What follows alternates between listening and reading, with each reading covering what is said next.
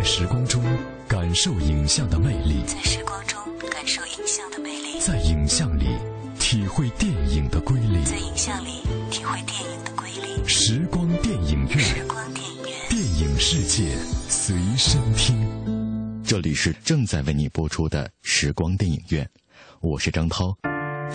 时光电影院，电影世界随身听。首先，我们来关注一组来自电影方面的最新消息。深入片场一线，捕捉最新影讯，片场追踪。在继上个月迪士尼 CEO 罗伯特·艾格透露《星战》第七集的演员阵容之后，最新消息给出了更为清晰的时间表。《星战七》五月十四号有望在摩洛哥开拍。据最新的消息，导演 J.J. 埃布拉姆斯将重新启动摩洛哥当地依然保存几乎完好的《星球大战》的片场。据悉，J.J. 埃布拉姆斯非常希望利用自然条件进行实景拍摄，尽可能在摩洛哥的戏份少动用电脑特效。如果 J.J. 埃布拉姆斯选定了在摩洛哥拍摄塔图因的戏份，那么将很可能下一站移师突尼斯。此外，据外国媒体的消息，冰岛也可能成为这部电影的取景地之一。J.J. 艾布拉姆斯还将伦敦作为这部电影的制作大本营。目前，电影制作人已经确定了特效的制作方式。《星际迷航》钻井平台的搏斗戏份其实是在一个停车场拍摄的，而这部电影的特效戏份也将在伦敦完成。凭借《为奴十二年》获得今年奥斯卡最佳女配角奖的路皮塔·尼永奥，近日也与 J.J. 艾布拉姆斯见了面。此外，也不能排除迈克尔·法斯宾德、本尼迪克特·康伯巴奇、加里·奥德曼等一线男星加盟的可能。如今，官方已经确定哈里森·福特、马克·哈米尔等人回归。据悉，《星球大战七》确定于二零一五年十二月十八号在北美上映。中国人民的老朋友尼古拉斯·凯奇主演的惊悚片《末日迷踪》日前确定今年十月三号在北美档期上映。影片改编自同名小说，讲述由凯奇扮演的机长驾驶飞机在万米高空突遇诡异气象。同时，地球上成百万人神秘消失，凯奇要将破损的飞机迫降。地面上，他的女儿也要寻找失踪的妈妈和弟弟。影片由维克·阿姆斯特朗导演，查德·迈克尔·莫瑞、尼基·维兰和昆东·亚伦参演。小说《末日迷踪》带有《圣经启示录》的风格，一九九五年到二零零七年间出版，全球销量突破了六千五百万册。小说多次被翻拍成电影。两千年，加拿大的翻拍版只在北美发行过录像带，口碑评价非常一般。此外，二零零五年的《末日大战》都是根据这一系列小说改编的。这一次凯奇主演的重拍版似乎更注重和圣经的联系。影片制片人保罗·拉隆德表示，今年北美有《上帝之子》《诺亚方舟》《创世之旅》《出埃及记》等多部圣经题材的电影上映。《末日迷踪》最大的不同在于，它讲述的是当代的故事，而且很有可能发生在每个人的身上。值得一提的是，片中描述的航班事故还真的发生在了马航 MH370 上。尼古拉斯·凯奇并不是第一次主演和宗教有关的电影。2009年《神秘代码》的结尾似乎和圣经中讲述的亚当夏娃有关。凯奇对《末日迷踪》也是颇为欣赏。他表示，电影娱乐性和惊悚性兼具，更重要的是，它会引发观众和家人的讨论。假如这种事情真的发生，一家人应该如何联手对抗灾难？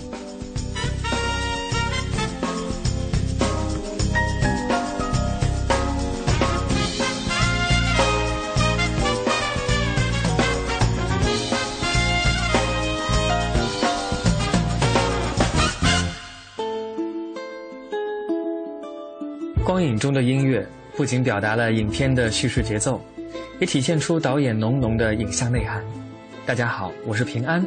周一到周五每晚十点到十一点，欢迎收听中央人民广播电台文艺之声时光电影院，和我一起在影像和音乐中自由穿梭，只在 FM 一零六点六文艺之声。从音域小生到银幕硬汉。从国家伟人到历史枭雄，从文艺到商业，从悲情战场到时尚都市，刘烨的银幕形象一直充满着变化。刘烨少年成名，却又因为名气困扰一度迷失。他稳居一线，却丝毫不怠慢演技的磨练。从二十三岁凭借《蓝雨》获得金马最佳男主角之后，他顶着文艺小生的头衔，在国产文艺片的阵营里一路将自己打磨成演技派，之后又转战商业片，在硬派动作戏里重塑自己男性阳刚的形象。钟爱颠覆自我的刘烨，把表演当作一门手艺来锻造。正如在商业和文艺电影的跷跷板上走出了一条平行线，刘烨在光怪陆离的演艺圈和清淡温润的家庭生活之间也找到了他的平衡点。在演戏之外，东北糙爷们的彪悍性情、贤夫奶爸的温柔，这都是刘烨。每一位演员都会有他最好的时光。过去的刘烨有他娱乐圈最大的资本，那就是年轻；现在的刘烨有他作为一个演员最好的心态，那是痴迷。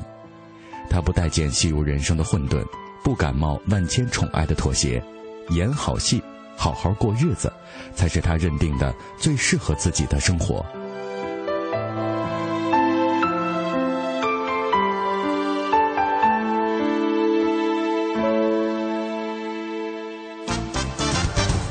搜索影人热点，讲述影人故事、电影人物。近几年来，国内有很多抗日题材的电影和电视剧，厨子、戏子、痞子也是跟抗日有关，但却用喜剧的方式来讲了这个故事。所谓的卖笑救国，它到底是什么意思呢？而第一次出演癫狂喜剧，演一个日本料理店的厨子，造型颠覆。刘烨会担心影迷们受不了这样的转变吗？挺风的话就把这个几个人在这个这事，当然事情结果是大家都是为了救国嘛。然后几个年轻人就是说为了得到一个机密，就需要动各种各样各样的手段呗。因为日本人在很多方面他们也安排挺周密的，你很难去套他们的话。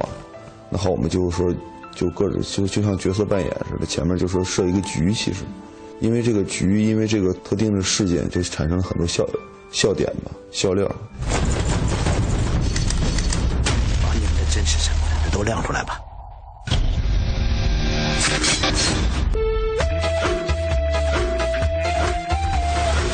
呃，会夸张一些，会夸张一些，因为就是说，等于说是类型化电影嘛。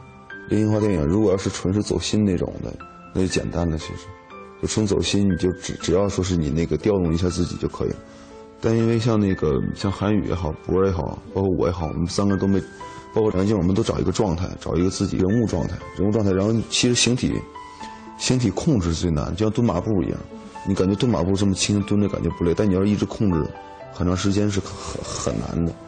所以这个就是拍的时候可能稍微，我觉得还挺辛苦的，还是。嗯，打人不打脸的，嗯，老子今天跟你拼命。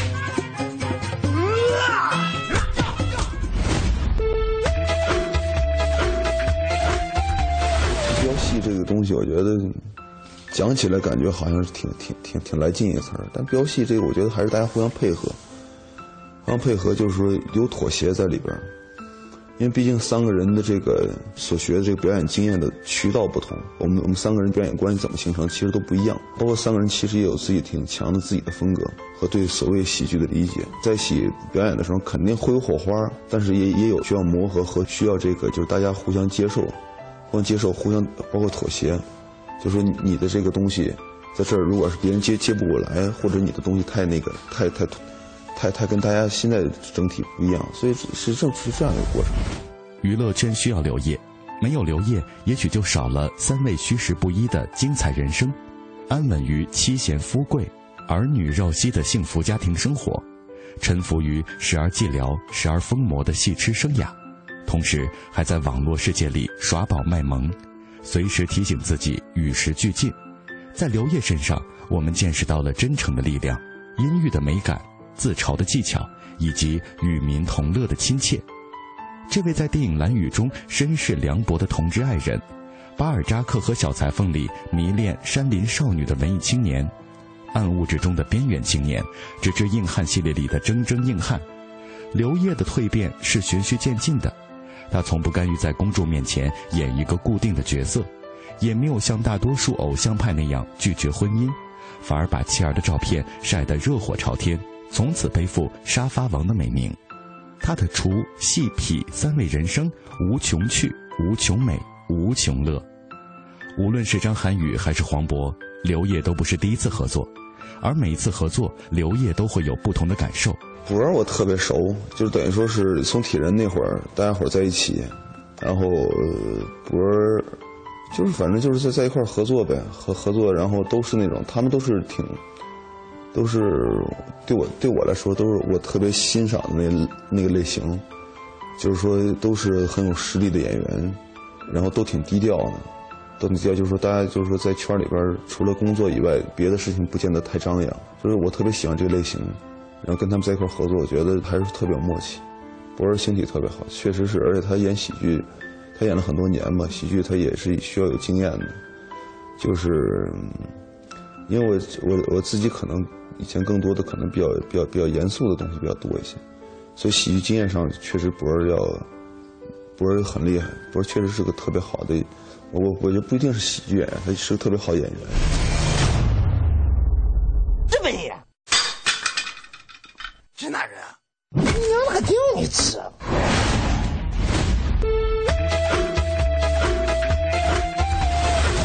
我觉得他第一是他是呃充满热情，就是说对电影是就是对电影对电影，然后对自己喜爱的电影，就是作为导演对电影的追求，就充满热情。在跟他合作之前，我可能大概有四十部电影的这个量了，已经开始就是好，我就是电影热情我都明白。但是说他这回又重新，反正我觉得还挺带动大家的。自己碰就是说就是就是各种各样角色都都演呗。在戏当父亲之前，刘烨的形象一直很忧郁，比如电影《蓝雨》里尝尽悲与烈的同志爱人，《满城尽带黄金甲》中被皇权禁锢的病态太子，《暗物质》里枪杀导师的留学生。所以，刘烨一直被归于阴柔或者是抑郁的范畴里。直到他身为人夫，继而身为人父之后的私生活被曝光，才发现他不是只能在胶片上风花雪月，私底下寻常男人的想法，不寻常的爱妻如命与教子有方，勾勒出了一个在某种意义上处于精分状态的居家男人。妻子让我懂得如何享受生活，这是刘烨常挂在嘴边的一句话。没错，作为娶了一位法籍女子的中国男人，也许对生活终究有更深一层的体会，也对自己的表演事业有了更深层次的认识。现在都三十好几了，出道十几年了，各种各样的角色都演过。就是演戏，就是说经历太多了。你说像《那还那那狗》，到现在已经十五年了，十五年前的电影了。十五年前就是我是讲，其实自己也是等于说，我算出道挺早的，就是虽虽然年龄年龄不是特别大，但是说一说一说戏都十五年前演太多了。中间你说什么忧郁小生啊，什么什么，包括硬汉，包括什么标签，这标签这事儿，太太这个太太太太正常。你演一个老人，演一个演一个特坚强的，演一个特软弱的，演一个特高兴，演一个特悲伤的，其实很多都是把自己身上的某一部分调动起来就可以。我记得零三年就拍了那个电视剧《血色浪漫》，有一个，当时那个长春的这个家乡媒体就正好找到我弟了，说你大哥演那么多角色，哪个是大哥生活中本人？那《血色浪漫》中文名就是我大哥生活中。但当时完了，后来之后零四零五年，包括背着那个忧郁标签还背着，但那个角色是都特贫、特别那个特阳光的人，所以我觉得这个东西，嗨，就是演角色都是演演员本身。演员本身就自己的事儿，没没有太大关系。二零零六年，刘烨在法国大使馆举行的一次活动中，结识了现在的妻子安娜。她聪慧、漂亮，会五国语言，能用一口流利的中文与他交流。更重要的是，他并不知道他是明星，不是偶像与粉丝的关系，恋爱谈起来便更加纯粹了。刘烨像所有男人那样追求安娜，而安娜给了刘烨另一种生命启示。在他因为工作巨大的压力而内心百般焦虑之时，他为他安排挪威的旅行，让他欣赏极光的瑰丽与美好，顺带戒掉了他的酒瘾，不再碰以前吃了七八年的褪黑素，也拒绝了安眠药的诱惑。于是重生后的刘烨在二零零九年七月与这位小他两岁的才女在北京地坛乙石榴会所完婚，他昵称她为安，安给了他一个真正的家，安定。安然。次年，安怀孕了，刘烨非常骄傲地向外界宣称在向严肃老爸方向迈进。而那时，他正忙于拍摄《硬汉二》，安带着身孕在片场陪了他一个多月。二零一零年十月，刘烨有了自己的第一个孩子，儿子刘诺一。因为是混血儿，长得万般漂亮。然而，这位严肃老爸也并没有像他自己承诺的那么严肃。他自己都承认，特别不愿意做传统形式上的父亲，摒除了威严和不苟言笑。他也会从百忙之中抽出时间陪儿子在小区院子里转悠，揣着兜跟遛狗的人一样跟在自己儿子后头，更不阻止儿子做危险动作，尝试着让他在磕磕碰碰中接受教训。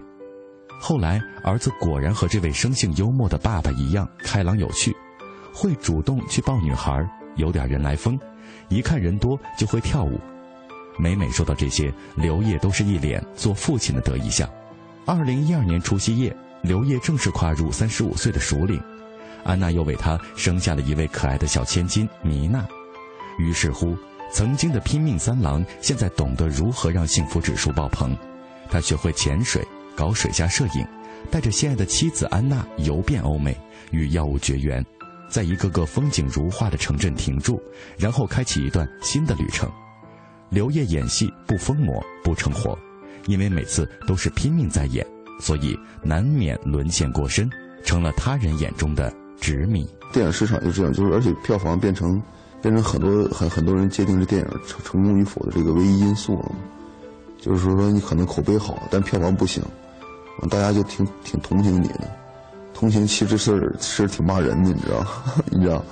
就是被人同情是个挺挺挺糟心的一件事。然后那个，因为咱们现在的这咱们整个这个。市场趋势就是这个，就是说，需要需要有卖点，搞一点儿。因为我在好莱坞拍过戏，拍过戏，当时就知道一个，就是你华人的这个不是华人，亚洲这个亚洲男性面孔，如果你不会功夫的话，很难，几乎是不会给你机会。他不分你是呃日本男性面孔还是韩国男性面孔，他只是东方男性面孔，东方女性面孔还好一些。当然，后来也有，也有是大片儿，大片儿什么跟跟你讲大明星，然后里边有几场戏，我说那种我就就没必要了。所以我觉得在这边拍戏挺好，也没放弃过拍拍电视，每年要拍一部。因为电视就是真正的这个观众还是看电视，就在就在咱们国内，票房一年有那么一两部好的，可能两千万人在看。你想那个吸引别人注意力很很简单，因为大家都对新鲜事儿有一个好奇，邦基出来这么一个人。啊，大家都好，都好，都很好奇这哥们干嘛呢？哎，然后是哪儿的人？然后是什么什么什么性格呀？什么这那个的？然后大家了解之后，你的新鲜感过来，可能就就就就选择性把你遗忘了。所以你必须有大量的作品。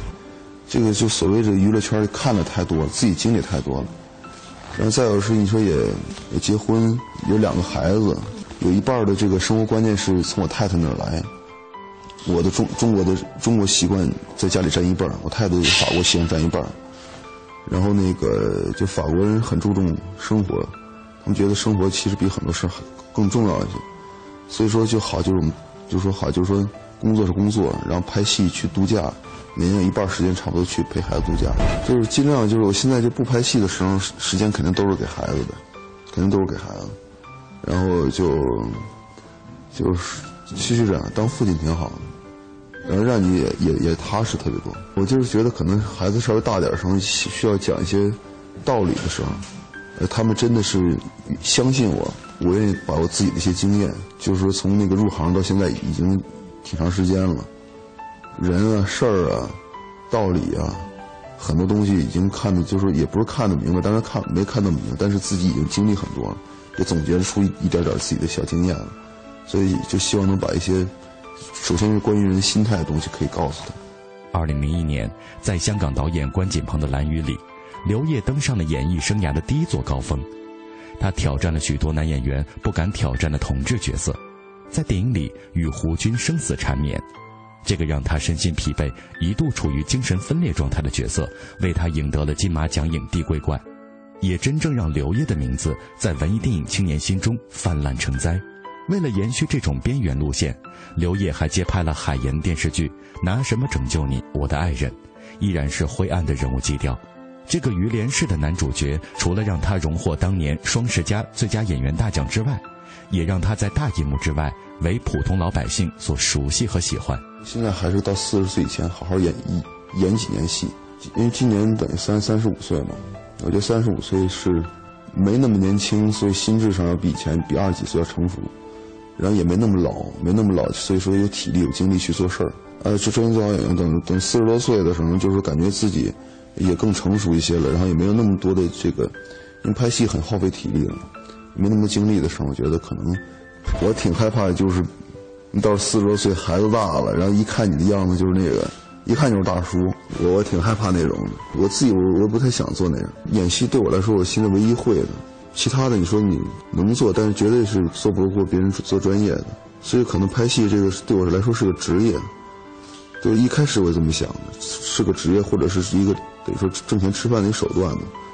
然后你成名了，那就是就变成好像变成另外一回事了。我大学学四年，四年大学是那么宝贵的时间放在学学习表演上，就拿了本科文凭，然后那个其实等于说是给以后的路一个吃饭的一个一个技技术嘛，就等于，所以可能以后五五十几岁的时候可能减少拍戏。但但是如果不工作的话，人会特别特别无聊，所以我觉得就是以后可能干不动了，就是好孩子也大了，就是就就少，也也没准以后可能比比年轻的时候可能更嘚瑟，更有活力吧。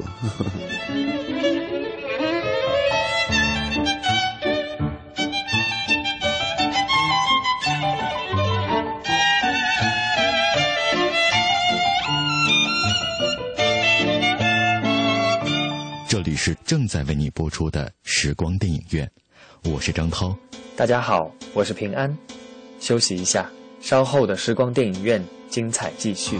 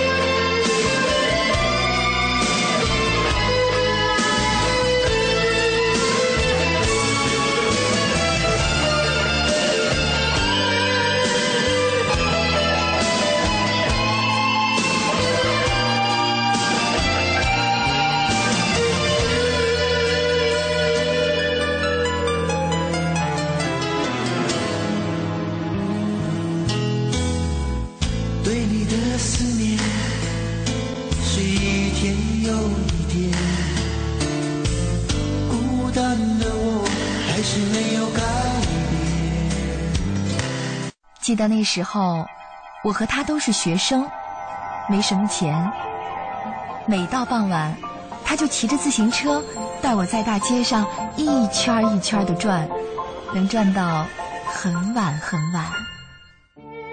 那时候，我和他刚到这个城市，住在地下室里，那儿经常断电，我们就点上一根蜡烛，他会给我拉一段小提琴，然后告诉我，这是我们两人的烛光晚宴。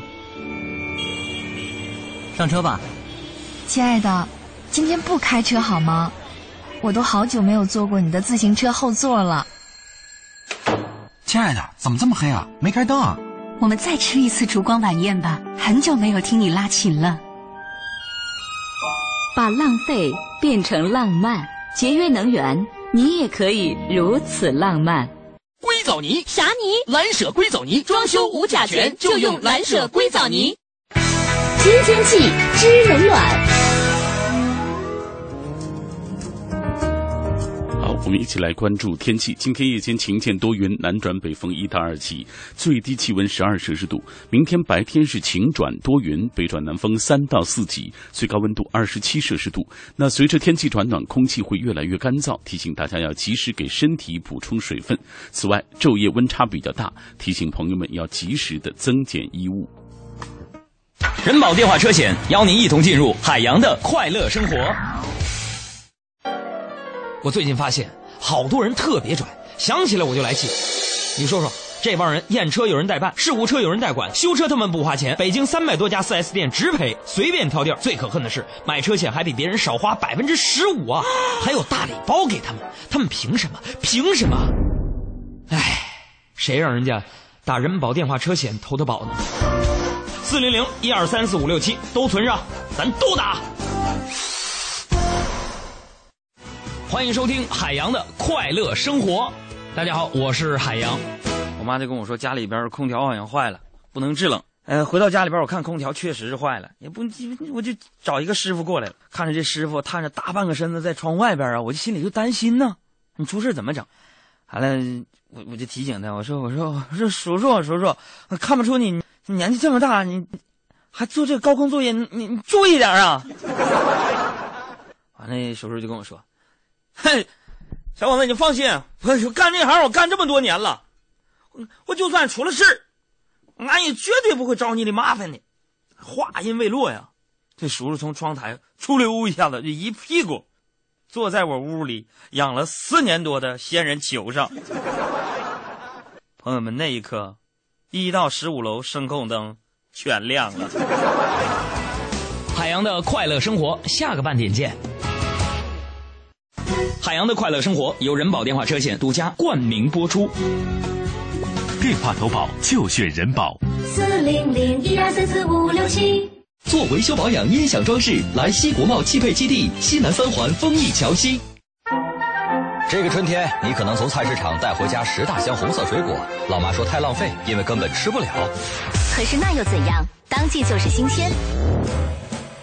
这个春天，你可能在高级商场订了一件白色衬衫，因为九三年已经买过两件，一模一样。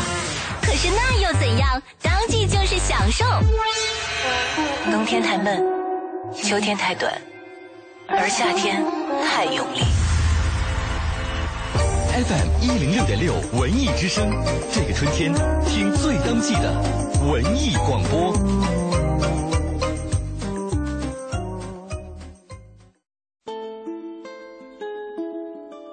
在时光中感受影像的魅力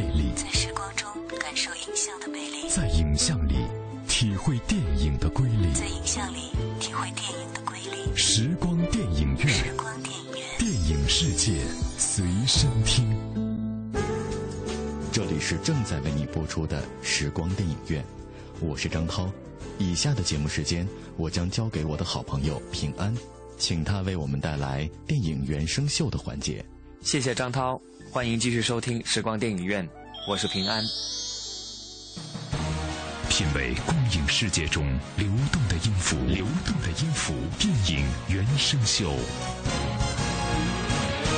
私人定制，导演冯小刚，主演葛优、白百合、李小璐、郑恺，原声。时间都去哪儿了？姑娘，外面阳光明媚，人们享受着生活的无穷乐趣而你呢。儿子当了局长，你也没看见。凡夫死来意欲何求？我们这次来，不打算跟您借钱，带来了父王和母后对您诚挚的问候。谁呀？你们是？我是有钱人。多少钱，我都花得起。你们电影多便宜啊！你妈都是听谁说的？是肖邦吗？上校是巴赫。你以为有钱能使我推磨，让社会的不良风气吹进来？你们玩命的腐蚀我，我让你们全落后。见着你的也不动心。再熬上几年，荷尔蒙彻底不分泌了，也就踏实了。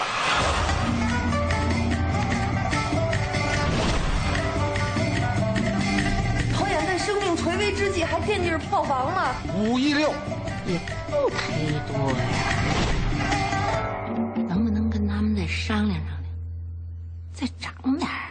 当你又一次被现实撞得头破血流的时候，你应该求助于私人定制。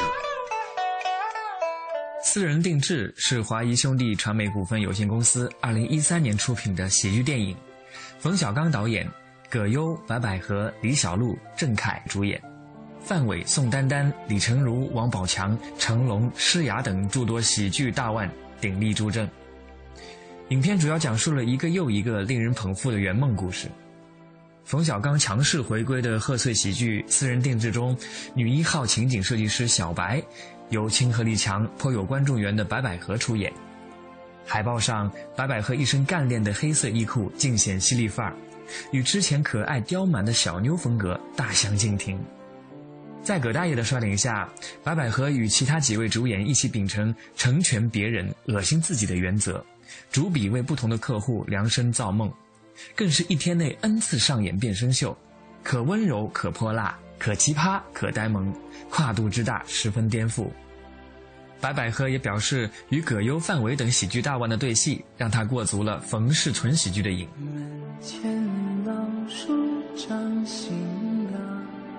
院里枯木又开花，半生存了好多话，藏进了满头白发。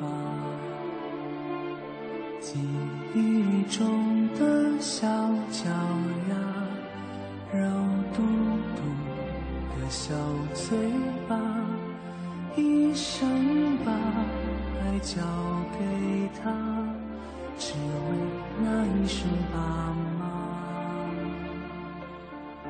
时间都去哪儿了？还没好好感受年轻就老了，生儿养女一辈子，满脑子都是孩子哭了笑了，时间都去哪儿了？还没好好看看你，眼睛就花了，柴米油盐半辈子。转眼就只剩下满脸的皱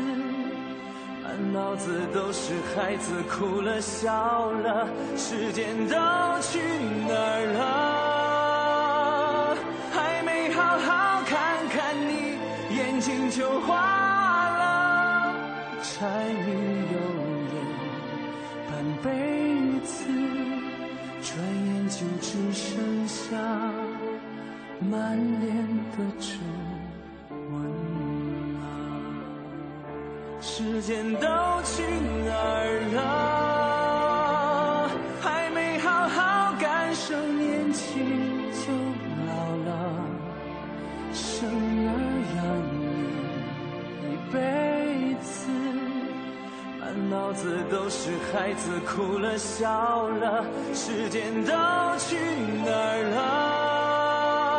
了？还没好好看看你，眼睛就花了，柴米油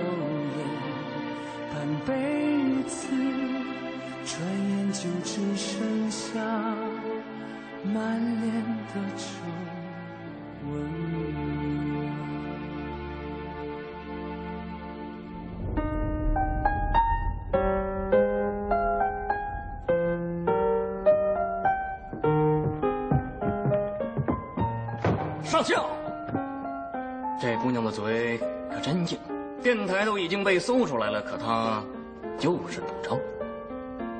马中士。我演奏的是哪位大师的作品？是肖邦吗，上校？是巴赫。德国军人是不屑于演奏波兰作品的。你对杰尼亚小姐太粗暴了。德国士兵要有修养，你要学会克制重视。是上校。上校先生，求求你，上校先生，看在上帝的份上。就放了杰尼亚吧，他还是个孩子啊！如果一定要有人受到惩罚，那就惩罚我吧。从集结号开始，到唐山大地震，再到一九四二，导演冯小刚一直在往人生、情感和人性的方向迈进。冯小刚的电影主要分为两种，两种类型不论基调如何不同。但都有种不愿用矛盾和冲突来推动叙事的风格。不得不承认的是，冯小刚是中国最会讲故事的导演之一。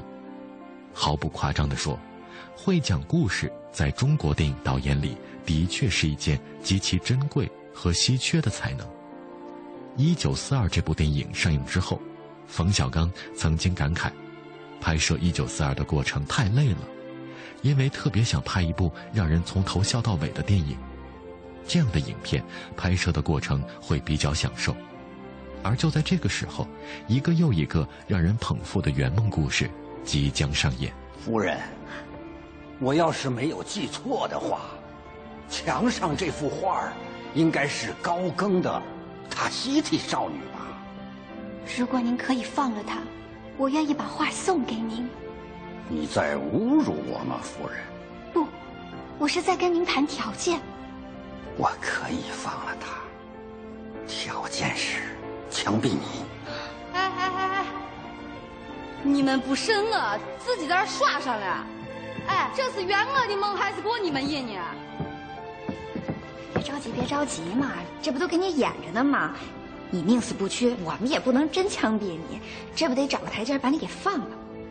把我放了呀，那也太便宜你们了吧？啊，这都把我打发了！我告诉你们，我还要在牢里跟你们斗争呢！我要宁死不屈，我要把牢底坐穿。合同里有这条吗？有，他定制的是全套宁死不屈，包括绝食写血书和把牢底坐穿。这种事儿你们也敢接呀？这不是非法拘禁吗？犯法这我不干啊！别动不动就闹情绪。咱公司不是有句话吗？只有你想不到的，没有我们做不到。我去劝你。葛优饰演的愿望规划师杨仲，白百合饰演的是情境设计师小白，李小璐饰演的是梦境重建师小璐，以及郑恺饰演的心灵麻醉师马青，四个人组成的公司私人定制，以替他人圆梦为自身业务，专门为不同客户量身定制圆梦方案。无论客户的白日梦有多么奇怪，要求有多么严格，圆梦四人组通通来者不拒，甘愿满足客户的任何需求。正如同私人定制公司的口号一样，成全别人，恶心自己。一时间，许多怀揣着奇葩梦的客户纷纷找上了门，私人定制公司也接连面临着各种挑战。李成儒饰演的立志追求高雅而跟俗一刀两断的全球最俗导演，范伟饰演的想要当清官、自愿接受钱色诱惑的司机师傅，宋丹丹饰演的想变成有钱人的河道清洁工丹姐，寻梦人络绎不绝。圆梦四人组也绞尽脑汁为每一位客户私人定制圆梦方案。在这过程中发生了许多让人捧腹的荒诞事情，而每一位客户也都在最后梦想成真。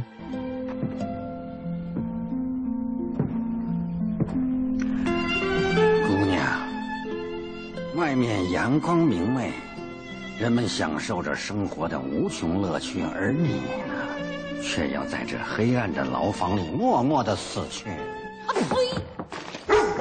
哎，别吵了，别吵了，这里边没枪，我是负责叫醒环节的。这屁股，我擦！这是脸，中士。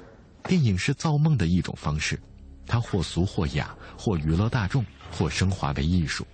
却不可否认的是，电影用了将近两个小时的时长，在封闭黑暗的空间里，满足了许多人的各种梦想。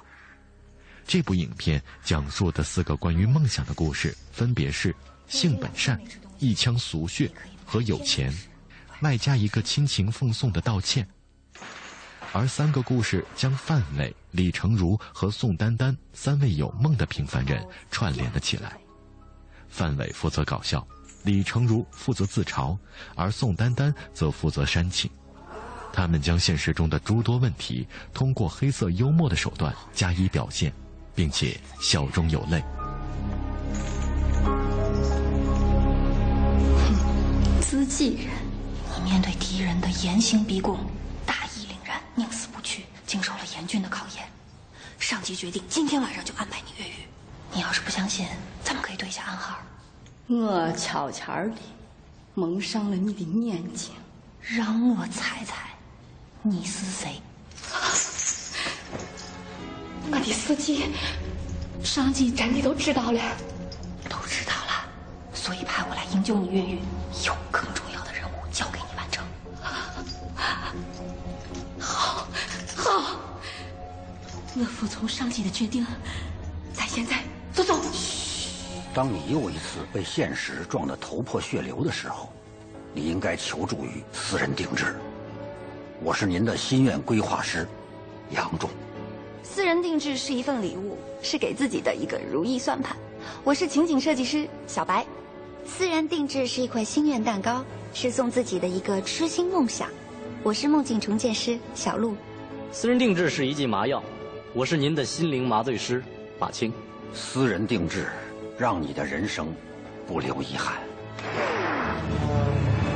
性本善的故事关照了现实社会中的腐败问题。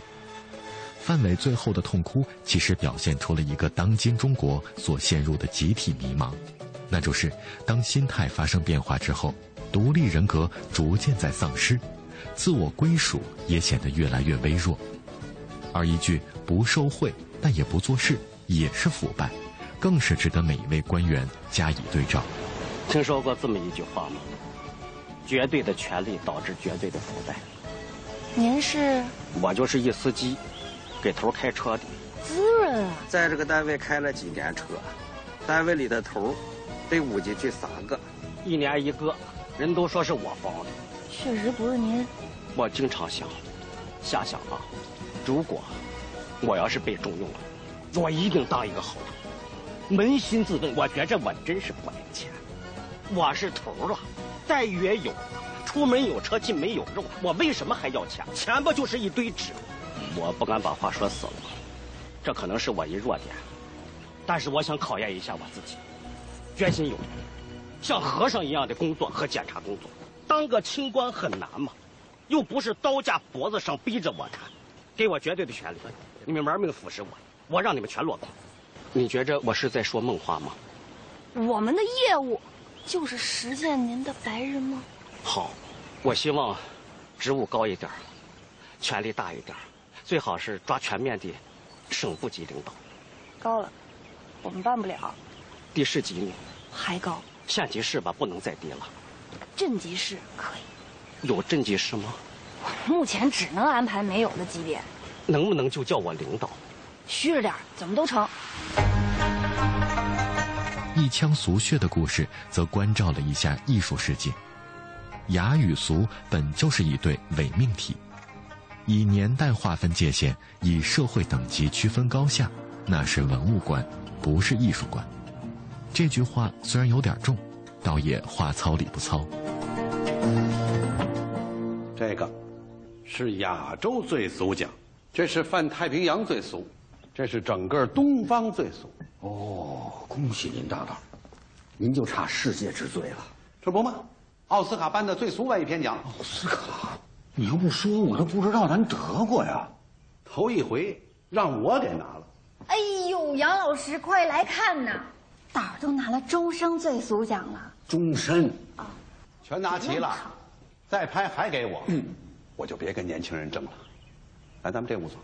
招人恨，您这么有成就，还有什么未了的心愿找我们帮忙啊？再往下走，只能冲雅了。我想拍点看不懂的，别怪我给您泼冷水，大导。甭管多难看，只要是电影，就跟雅不沾边。不可能吧？我们不是第八艺术吗？经过考证，你们电影是大众娱乐，起源于走马灯，根上就是一个俗人乐。艺术不带我们玩了。你们电影门槛多低呀？开门笑迎所有人。你们电影多便宜啊？人一张画，卖好几千万。你们电影一千多画面，卖不出二两茶叶去。你们电影走的是客流量，我不同意你这观点。书店也面对所有人，进门还没座呢，卖的比我们还便宜，论卖相还没我们好呢。看书他也得认字儿啊，电影文盲都能坐那儿乐。跟你们有一拼的是相声，是吧，杨老师？嗯，所以我才有求于你们呀。雅，我实在是不熟，你们得给我想办法。花多少钱，受多少罪，我都不在乎。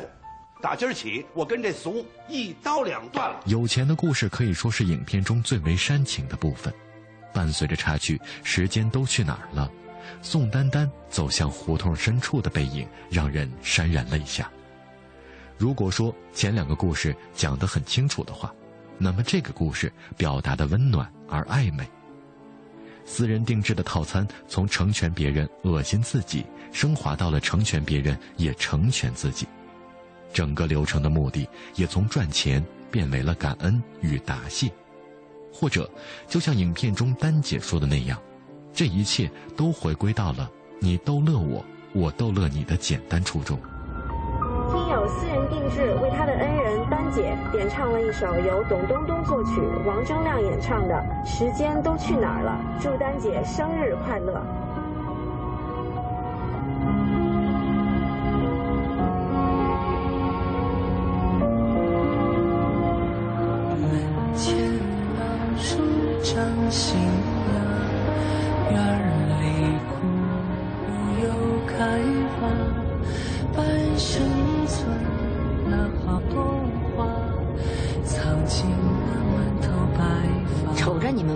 不三不四的，还挺会疼人。我们也分人，也不是对谁都居心叵测。谢谢。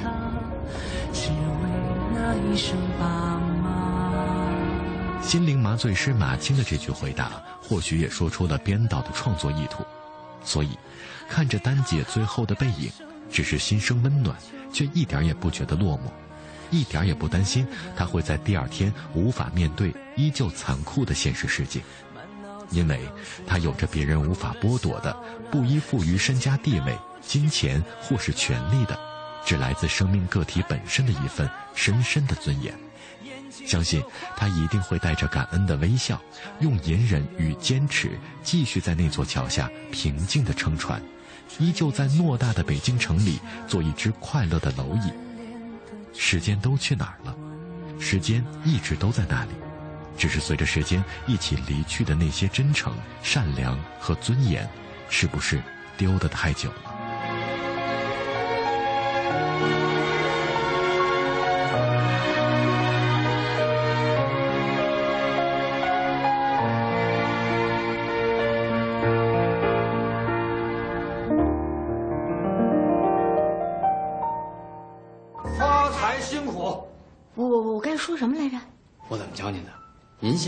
南城首富，见了人不该说发财辛苦吗？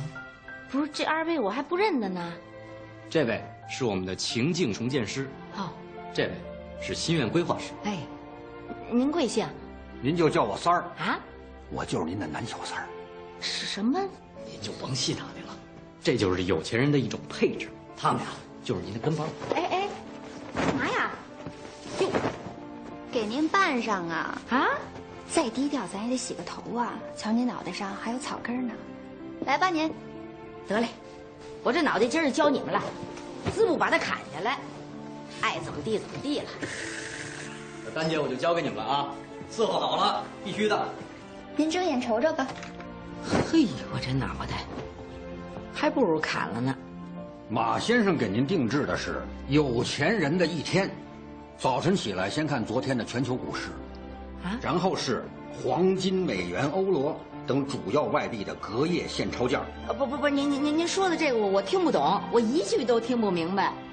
我没钱，真的，我那包里头拢共就有六六十三块七毛二，还被那孩子给我拿走了。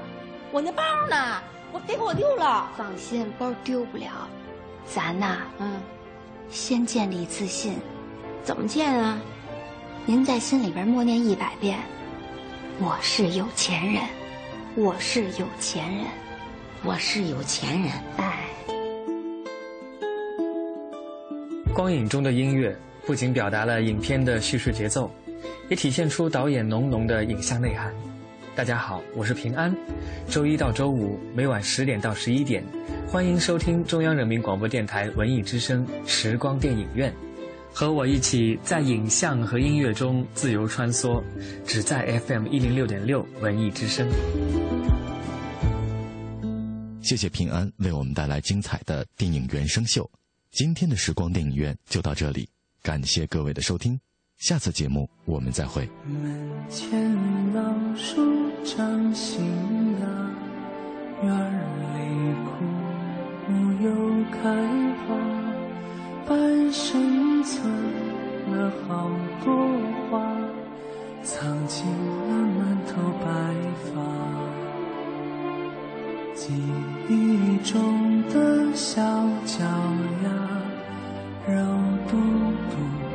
的小嘴巴，一生把爱交给他，只为那一声爸妈。时间都去哪儿了？还没好好感受年轻就老了，生儿养女一辈子。满脑子都是孩子哭了笑了，时间都去哪儿了？还没好好看看你，眼睛就花了。柴米油盐半辈子，转眼就只剩下。